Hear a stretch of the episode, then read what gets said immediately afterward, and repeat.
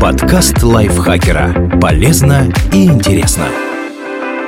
Всем привет! Вы слушаете подкаст лайфхакера. Короткие лекции о продуктивности, мотивации, отношениях, здоровье. В общем, обо всем, что сделает вашу жизнь легче и проще. Меня зовут Екатерина Тюрина, и сегодня я расскажу вам про заблуждение о Древнем Риме.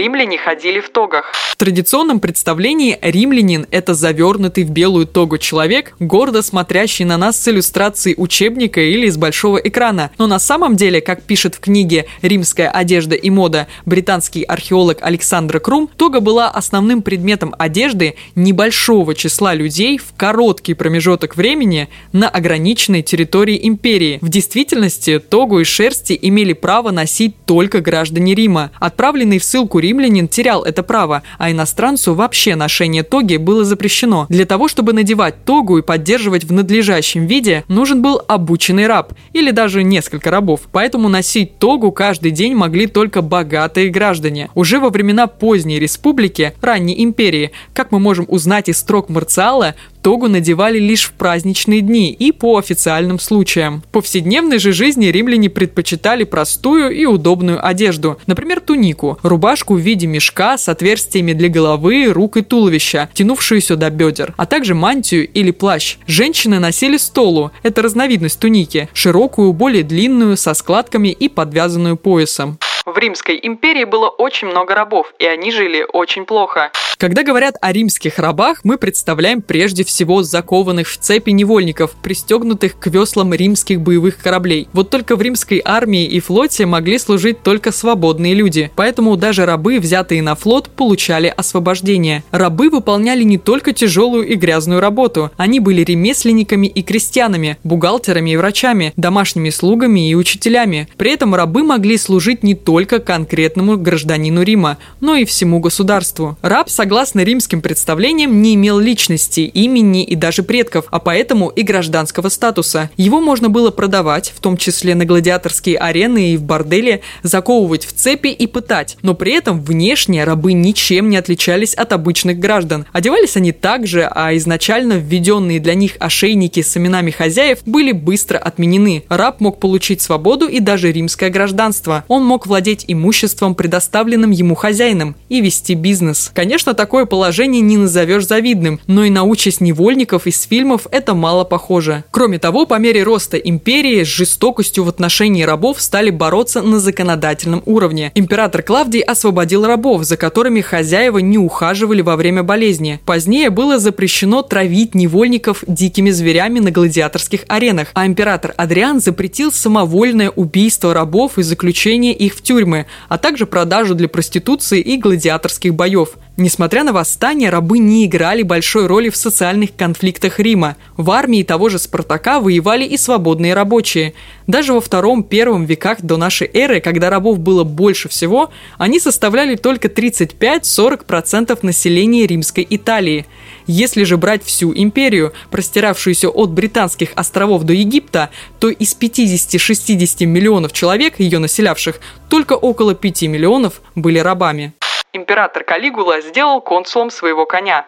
Это знаменитый сюжет, который часто приводят в качестве примера распущенности и вседозволенности римских владык. Будто бы император Калигула сделал одним из сенаторов своего коня инцитата. Вот только в реальности этого не было. Свое начало этот миф берет из римской истории Диона Кассия. Он жил полтора века спустя после правления Калигулы и не очень тому симпатизировал. Но Кассий говорит только о намерении, а не о реальном действии. Он писал, в частности, что Гай приглашал инцитата на обед, во время которого предлагал ему ему золотые ячменные зерна и пил за его здоровье из золотых кубков. Он якобы также клялся жизнью и судьбой этого коня, а кроме того даже обещал назначить его консулом. Помимо этого, Гай, по утверждениям Кассия, сам состоял в коллегии жрецов своего собственного культа и назначил одним из своих сотоварищей собственного коня. И ежедневно ему приносились в жертву птицы изысканных и дорогих пород. Впрочем, современные исследования ставят под вопрос даже намерение Калигулы сделать коня сенатором, гладиаторам.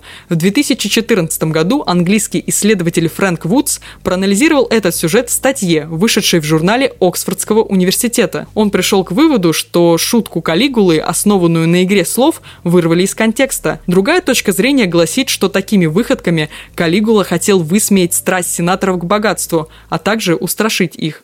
Смерть гладиаторов на арене – любимое зрелище римлян. Раненый гладиатор падает на песок. Второй воин заносит над ним меч и смотрит на трибуны Колизея. Ревущая толпа опускает большие пальцы вниз. Брызжет кровь. Такую картину нам рисуют фильмы о Древнем Риме. Вот только было все не совсем так.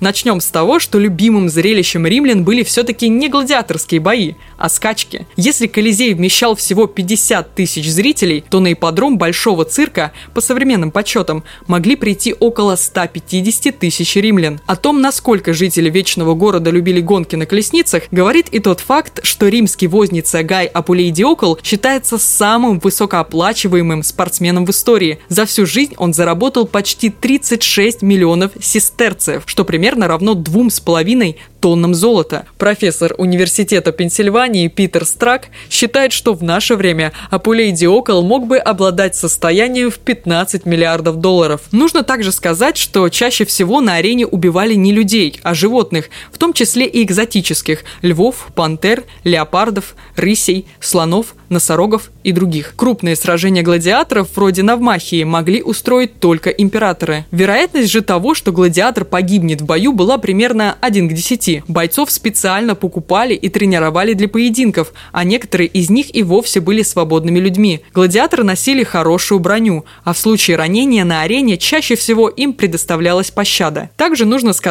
что мы не совсем правильно представляем себе жесты, которые использовались на аренах. Единого мнения насчет того, что означал вытянутый большой палец, смерть или жизнь, нет. Точно известно, что не толпа решала судьбу раненого, это делал император или в его отсутствие организатор игр. Скорее всего, пощаду означал сжатый кулак, символизировавший меч, спрятанный в ножны. А вот большой палец, независимо от положения, видимо, означал смертный приговор. Нерон поджег Рим. Один из самых знаменитых мифов римской истории о том, что Великий Римский пожар 64 года нашей эры произошел по вине императора Нерона, уходит корнями к самим римским историкам. Впервые об этом написал Светоний, отзывавшийся о Нероне так же нелестно, как и его предшественники Калигуле. Историк утверждает, что императору были неприятны безобразные старые дома и узкие кривые переулки города. По его словам, Нерон поджег Рим настолько открыто, что многие консуляры ловили у себя во дворах его слуг слуг с факелами и паклей, но не осмеливались их трогать, а житницы, стоявшие поблизости от Золотого дворца и, по мнению Нерона, отнимавшие у него слишком много места, были как будто сначала разрушены военными машинами, а потом подожжены, потому что стены их были из камня. Но Светоний жил спустя век после пожара, а Тацит, который застал эти события в детстве, утверждает, что доподлинно неизвестно, случайно произошел пожар или его кто-то подстроил. По заверениям Тацита, и то, и другое мнение имеет опору в источниках источниках. Современные историки склонны соглашаться с Тацитом. Рим тогда был крайне перенаселен, и в нем было много легко воспламеняющихся построек. Прямых доказательств того, что пожар устроил Нерон, которого на тот момент вообще не было в Риме, нет. С одной стороны, узнав о пожаре, он помогал погорельцам и разработал новый план строительства, чтобы не допустить таких пожаров в будущем. С другой, на пепелище Нерон в скором времени начал постройку огромного дворцового комплекса, который даже в незавершенном виде поражал видавших виды современников. Жители Древнего Рима погрязли в оргиях и пирах. Традиционно принято изображать жизнь римских богачей как праздную, наполненную пирами и невиданным обжорством. Но все было не совсем так. Римское общество было чрезвычайно консервативным и традиционным. Большую важность для римлянина играла мос майорум – обычаи предков, а одной из римских добродетелей была скромность. Так как содержание алкоголя в вине было высоким, его разбавляли водой перед употреблением. Пить вино неразбавленным и в чрезмерных количествах считалось привычкой варваров и провинциалов. Также римляне мыли руки перед едой и пользовались салфетками.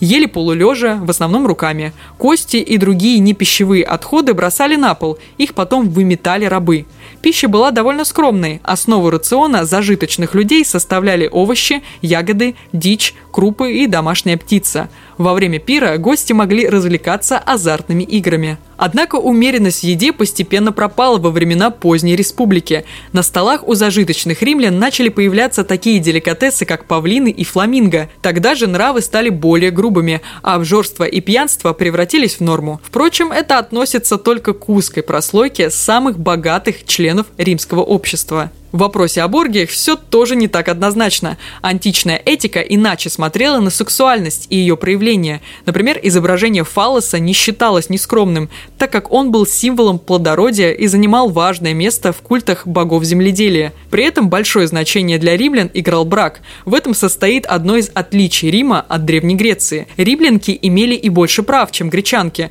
но при этом и больше обязанностей и ответственности. Например, сами отвечали за измену гомосексуальность была очень широко распространена в Древнем Риме.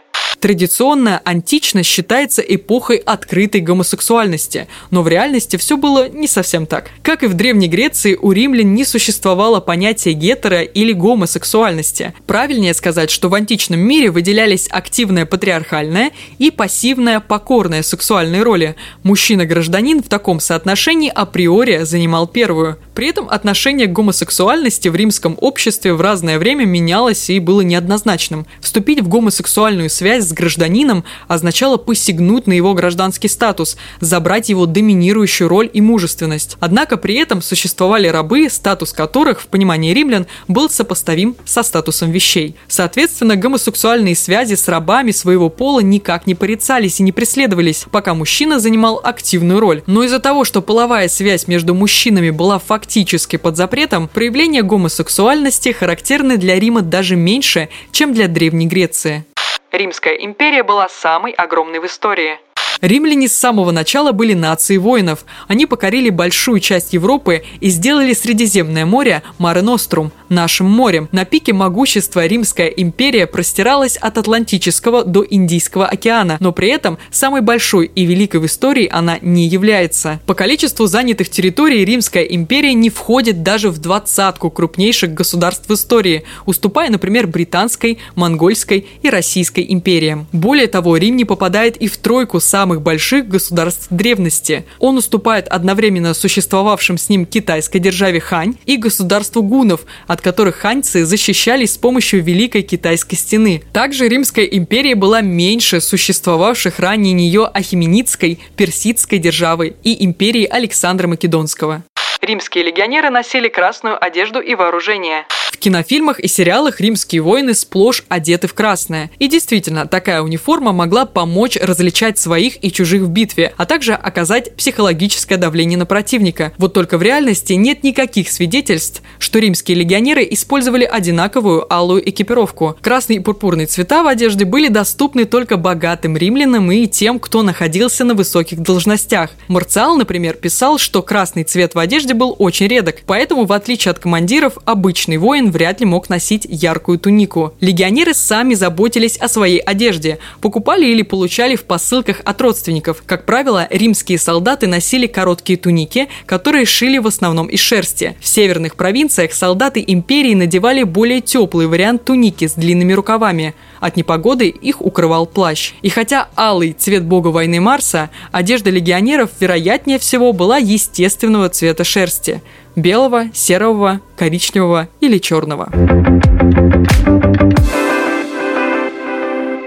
Спасибо, что слушали этот выпуск, и такой же спасибо автору текста Андрею Вдовенко. Подписывайтесь на наш подкаст на всех платформах. Не забывайте ставить лайки и звездочки и писать комментарии. А также заходите в чат подкастов лайфхакеров в Телеграме. Там можно обсудить свежие выпуски и поговорить. А я с вами прощаюсь. Пока-пока. Подкаст лайфхакера. Полезно и интересно.